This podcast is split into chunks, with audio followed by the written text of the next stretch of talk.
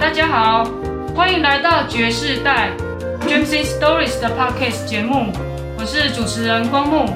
今天是跟教育家爸妈对谈，我们欢迎现场的两位主讲人。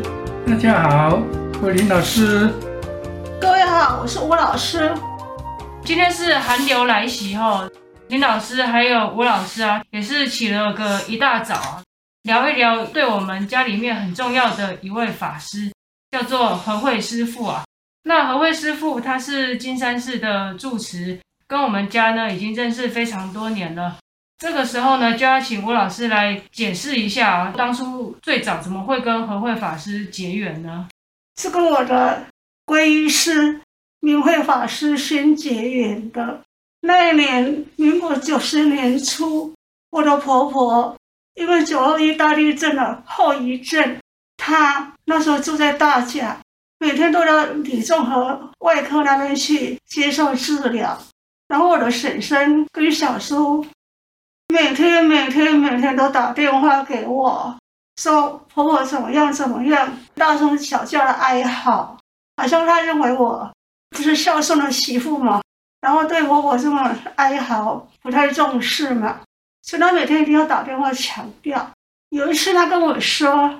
姑姑跟着我的公公，每天都是到水里一带的庙里面去问，结果那个里面的人说：“你的婆婆身边都是妖魔鬼怪，好像在我们佛法来说，那么就是怎么样？冤亲债。冤亲债主。你虽然说我那一年还没有皈依，可是我已经每天都已经在做看书，那我就想说，我能够做什么就做什么。”跟慈济的蔡雅琴师姐，她说她是委员，我是会员，她是我的母亲，带我当小七。然后我会把家里面的事情告诉她，她很热心。她说她认识一个法师，叫做明慧法师，住在养德大道那个地方。所以呢，蔡雅琴师姐她就专程带我去找师傅。师傅他说真的是很有德行的法师，我让他看看好了哈。结果呢，云慧法师看完都很高兴，然后我就跟他讲说婆婆的情况，他说因为他九一大地震的后遗症，他惊吓不少，他身边都是冤亲债主。师父跟我说，你要不要去拜个慈悲三昧水忏，可以化解冤亲债主。至少他在走之前，唯一能够叫人家解脱的都是佛法，其他的宗教都没有办法让你有解脱。我当下就马上就相信了。结果呢，师傅他说他认识一个是金山寺的住持，他们是同门的师兄弟，叫和慧法师。因为师傅他年纪比较大了，他没有帮我办法陪我去。那蔡老师年轻嘛，我们两个年轻人就到金山寺去了。那当然，明慧法师会跟他交代，跟他的师弟和慧法师交代。那去的时候呢，和慧法师他就把一些拜水忏的一些，譬如说，这法师要多少人，佛教是不烧纸钱的，但是在这个佛法的礼仪之中，有另外一个是要要烧往生钱，譬如说。针对这个法会，我的婆婆她个人的冤亲债主有多少？她需要烧几包的往生钱给她的冤亲债主，刚好在这个佛法之中，使她能够得到解脱，病痛不要那么苦一点，好这样子。我们那一天，蔡雅琴师姐还有她的先生黄燕云师兄，就会有一整天。当时我婆婆的惊吓程度呢，拜了三次。第一次拜水忏的时候，她脸色就平和了，就真的我就不会说这样大声小叫，好像冤亲债主真的是缠着他，痛不欲生。后来脸上是化解了，但是他的手呢，他那两只手是夹得紧紧的，夹得紧紧的，很紧很紧很紧。我就去跟明慧法师说。罗婆婆，她怎么两只手那么紧啊？握得那么紧，这是什么原因呢？那法师就跟我说，他心中有很多的结，一辈子里面，因为家里面的人口多，七个妯娌之中，大三小三、大四小四，都是他在承担。他做的事实在太多了，放不下。所以师傅他说：“你就再拜一次，你叫你婆婆满愿奉哈，万愿要放下。”后来就第二次在拜拜的时候呢，婆婆她就两只手就松开了，真的松开了。阿嬷哈，她就是这样子的。第二次的水忏，我深深感受到，所有的宗教只有佛法得到解脱，这是我坚定的信仰。呃，九二一是民国八十八十八年，然后因为九二一以后房子就倒塌嘛，阿公阿嬷本来在南投的房子有龟裂啦，危楼，所以他们就搬到大甲，跟我叔叔还有婶婶住。然后后来应该是民国九十年左右，阿嬷开始身体就是因为她因为洗肾呐、啊，然后她就开始晚上就是夜不得寐啦，常常会有一些冤亲债主的形象啊声音，等于从民国九十年开始，对对对，然后吴老师就是经由他的皈依师傅明慧法师的介绍，然后再到金山寺的和慧法师那边开始有拜忏礼佛的动作开始，因为认识明慧法师。那明慧师父认为金山寺是一个正法的佛事，他觉得我到那边去比较好。这边的话就问一下，因为开始要拜忏嘛，法会通常会有五位法师中尊嘛，然后旁边会有另外四位法师，就是还有一位打鼓的，然后加上忏主的往生前，如果要画的话，那另外还有就是因为像住持他是负责当天的整个就是安排啊，所以这个是其实都是需要。供养三宝，像把你那个时候回来跟爸说要拜忏、要礼佛的这些费用啊，没有没有，爸爸把他所有的心血都交给我，我只跟他讲说，妈妈生病了，需要怎么样怎么样，其他的事他都不管了。所以我这个在这个家里面，我是可以专心做主的，不像我的同事，很多十个里面有八个人里面，太太知道要做什么事情。他真的是找法师哦，然后法师跟他讲了讲，结果那个我那个同事呢，就回去跟她老公讲了。他说一场法会多少钱？他先生马上说 no，你不要给我花这个钱，十个有八个是这个样子的。所以爸爸跟妈妈大概有点事的好姻缘啊。后来和慧法师他跟我说，爸爸以前过生就是。观世音菩萨前面的一个很专心的弟子，所以他跟观世音菩萨很早就结缘了。后来有一个人比较年轻的一个宝宝的朋友，好多年前到我们家做，他说看我的面相，好像跟观世音菩萨有很深很深很深的缘，这是很蛮有趣的事情。所以这样子算起来，从民国九十年到现在是民国一百一十二年，二十二年的时间了。这个中间，因为很多的那个长辈啊，其实都往生嘛，该做的帮他们呃消业障啊，然后冤亲债主的这些法会，其实我们都有持续去做啦。你有算过这样子供养三宝啊，护持这个寺庙？我我那个大概从民国九十年、九十一年初，阿嬷是九十三年去世的嘛，那他去世之前，常常跟他消灾解厄嘛哈。可是他年纪毕竟大，他还是会走。所以师父说拜水忏不是叫他活命，是叫他能够过程之中会得到解脱，会比较轻松，不会那么病苦。我从九十年开始，我第一次为我婆婆拜水忏，她连续拜了三场。哦，再过来呢，只是二年底了哈，我们水里的房子盖好了，那公公婆婆他就会一定要回到他水里的房子。水里的房子是我跟爸爸。拿四百万回去盖的，四百万，那个土地是自己的，地上是要花钱的，盖了两间，一间两百万。后来有一个同事谢继林老师说，一般在外面上班发展的人，他不可能再把拿钱回去盖房子。他就跟我讲过很多次，让的让的外靠趁钱来发展哈，你个得四百万都能开出来。他跟我讲过很多很多很多遍，那我我对这世界没有什么概念呐、啊，我只是觉得爸爸有钱够了，就回去盖呀、啊，而且是阿公阿妈要住的啊，责无旁贷嘛，我就这样子。所以我我跟爸爸就是这样的，很有责任感的一个大儿子大媳妇了，就这样子。后来房子也盖好了，阿公阿妈就回去住。九十二年底回去住，到九十三年的七月，阿妈往生了，所以他跟我住了八个月，所以他真的满足他的心愿，住了八个月。阿妈住进去好高兴哦。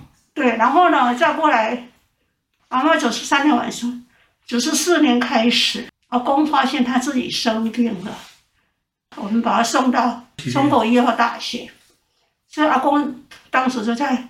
中国医药大学开刀，他是属于声带癌，他开刀，然后就治疗，就变成也是个病苦。这阿公是啊，九十四年开刀，九十八年他就往生。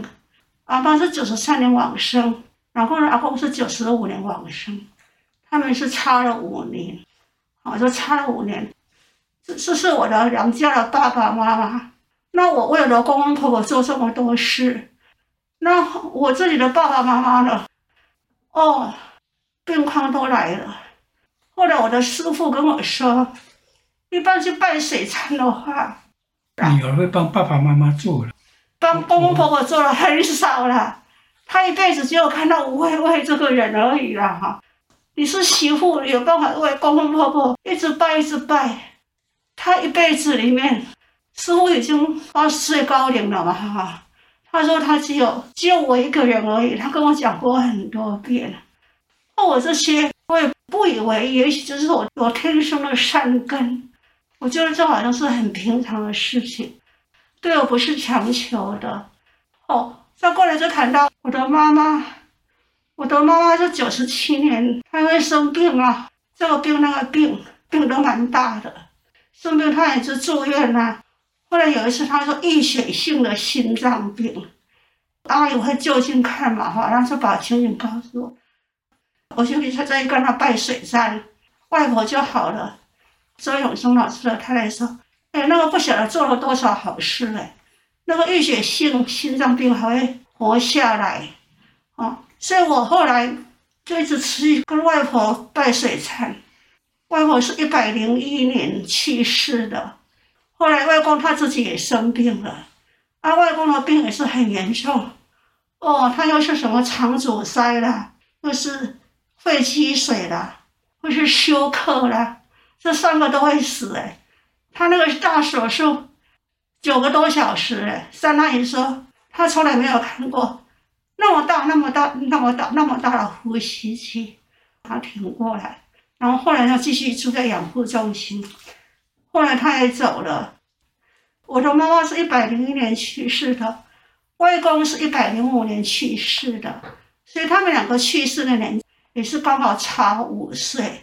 阿公阿妈差五差五年去世，外公外婆也是差五年去世。那都是阿公是照顾阿妈，外公是照顾外婆，就这样子。那我一辈子里面，我从五十岁以后到六十几岁的时候。我大概十多年的时间，忙着为我的公公婆婆拜水忏，为我的爸爸妈妈拜水忏，一二十年都是在忙这些事情。除了上班、带小孩子、做功课，自己每天有早晚课。当时已经有佛堂了，那我还没有皈依。佛堂是我一个很好的同事，他自己有修行，他来帮我们，比如说帮我们把佛堂把它定位。他跟我说。你们家里面有佛堂很方便呢，你一定每天要做功课。早上做功课是早课，看看你今天做什么事情很重要。晚上做功课是晚课，看看你今天做错了什么事情。所以早晚课是必备的。我已经早晚课已经好多年了，而且我有做一点一点小心意啦。你是吃十斋日吧？哎，十斋地藏地藏斋，哎，对对对。呃，民国九十年以来，明慧法师跟和慧法师其实给我们家很多的帮忙啦。他们真的是很慈悲，就是在我们家人都需要帮助的时候啊，他二话不说，立刻帮我们奉送啦、回向啊，然后法会啊、拜忏，他都会帮我们做安排，那也会给我们开示啊。应该要怎么去想啊什么的。呃，人家会说，哎，你们这样子供养三宝啊，会不会觉得说好像很花钱？我记得明慧法师有讲一句算是蛮经典的那个名言嘛，妈，你可以讲讲看他那一句用台语说的。他说紧哦，刚刚要出来按妈妈就来了，好吗？今天该花的没有花，你还是要花在别的地方啊。对啊，其实也确实是这个样子。我们大家都不要只看到说我们花出去的部分，其实还是回到自己身上。啊。然后布施三种啊，一种布施财，一种是布施法，就是对于法的那个政治政见的一些理解啊。还有一种是布施无畏嘛，那布施无畏的勇气，人家在你的身上，哎，看到说，啊，你好像很勇敢呐，然后让他也增加了那一种不畏惧的那个心态。其实这些都是布施啊，所以我们眼界啊、心胸要把它放开，在供养三宝的这个上面，其实我们会得到更好的一些正向的那个因缘，这个都是给自己的身上的。这个是呃吴老师的部分啊，二十多年来。佛法上面，他其实有很多的精进啊，不管是佛礼啊，或者是亲身的礼佛啊、拜忏等等，都很多。林老师比较是另外一种啊，他其实他光是不要去反对吴老师做这些事情，本身就是一个很大的护持嘛。他可能对佛礼啊，或者是拜忏没有那么多，但是早晚课也是很精进啊，这也是不同的在供养三宝的方式嘛。那另外，呃，林老师还有本身有一点写作的天赋吧，他从很久以前开始就每天早上都会开始在写那个短文集。不然你要不要讲一下这个短文集是怎么来的？刚开始写短文集，本来只是说我跟给孩子们一个沟通，每天早上写一个小短文，小短文。他写了发出去，要结果妈妈讲说，哎，可以哦，可以发给师傅哦。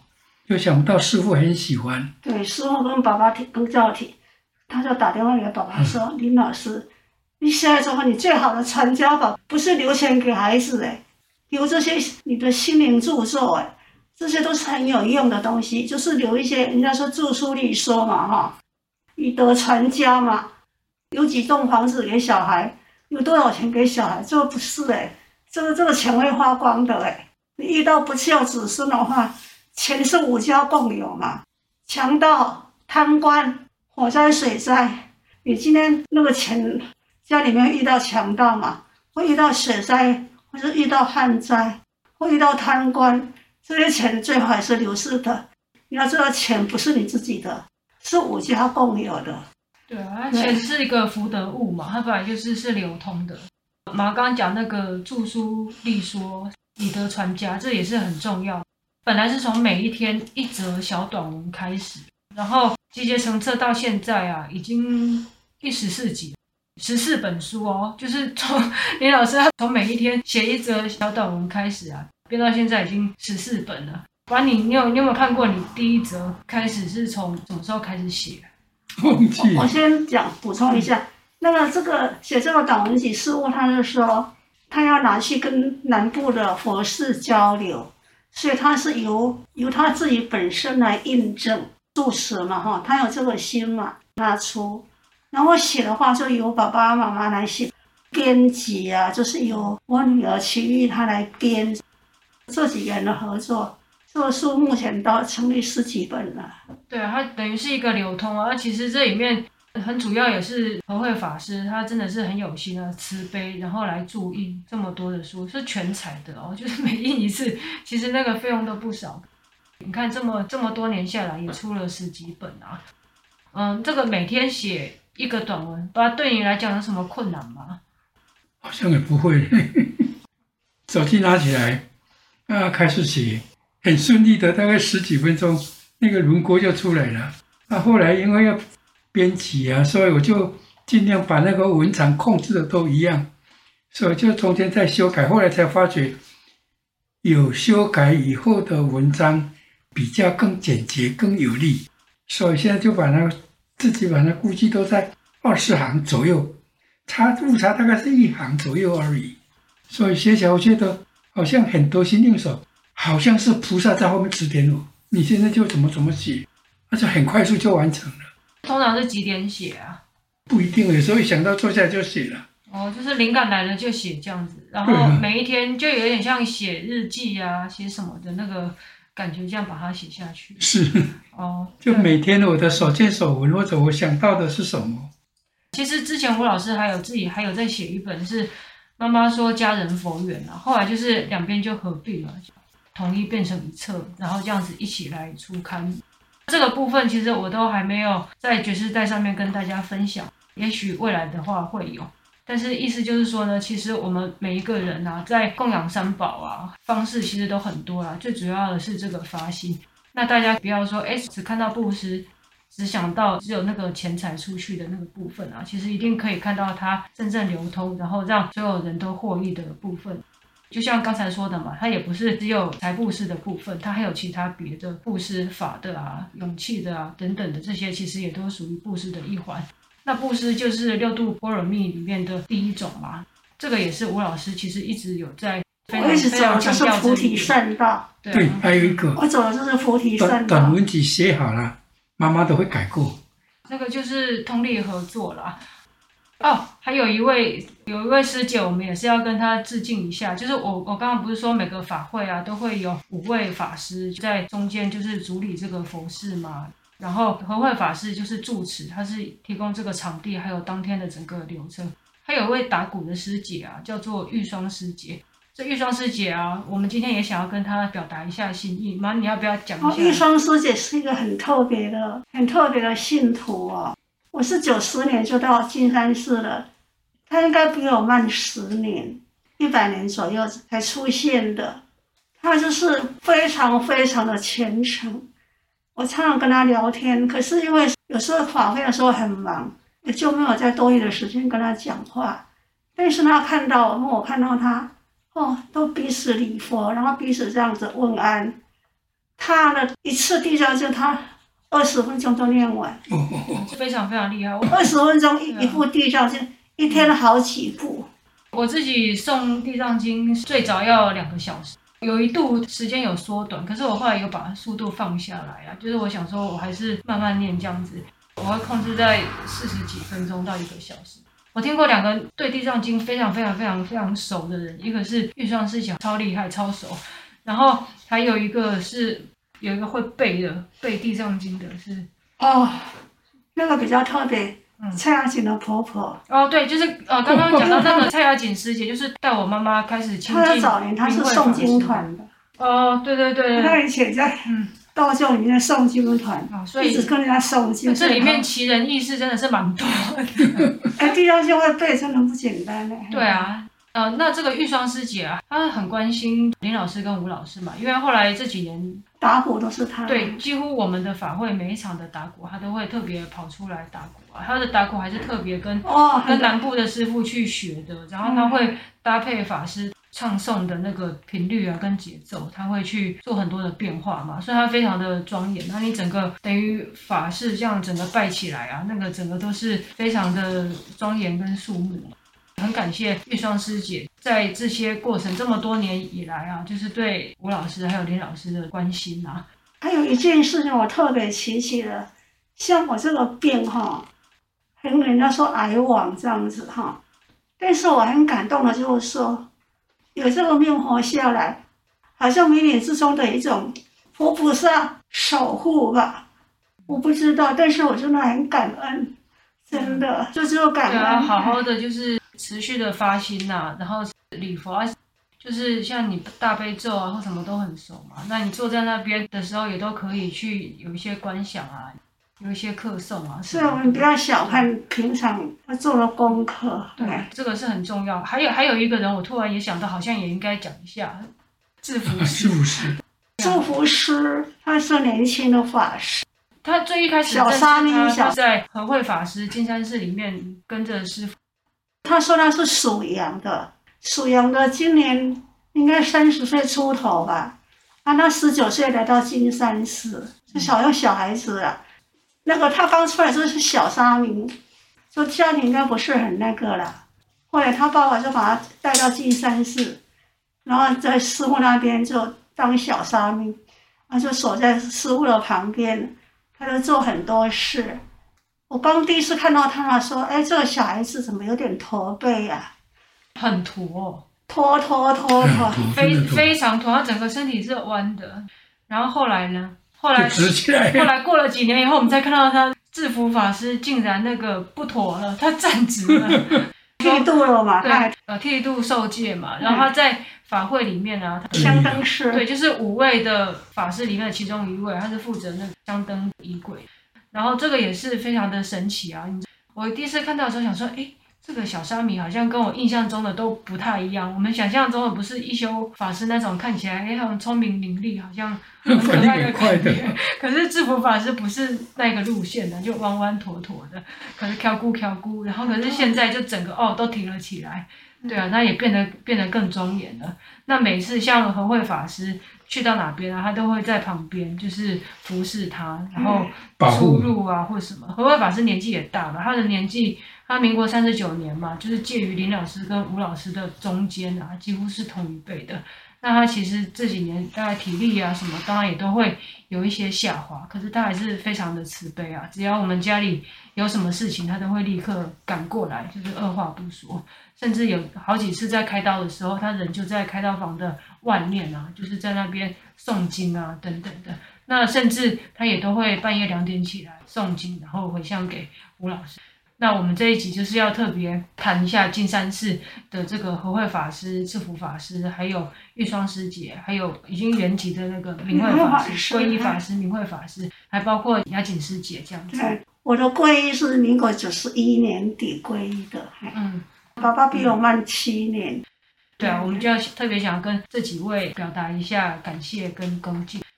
很感谢，就是这一路过来，在我们身上印证的一些神奇的一些奇迹。那我们这集就跟大家分享到这边，谢谢大家的收听，那我们下次见喽，谢谢，拜拜，谢谢，拜拜，谢谢，拜拜。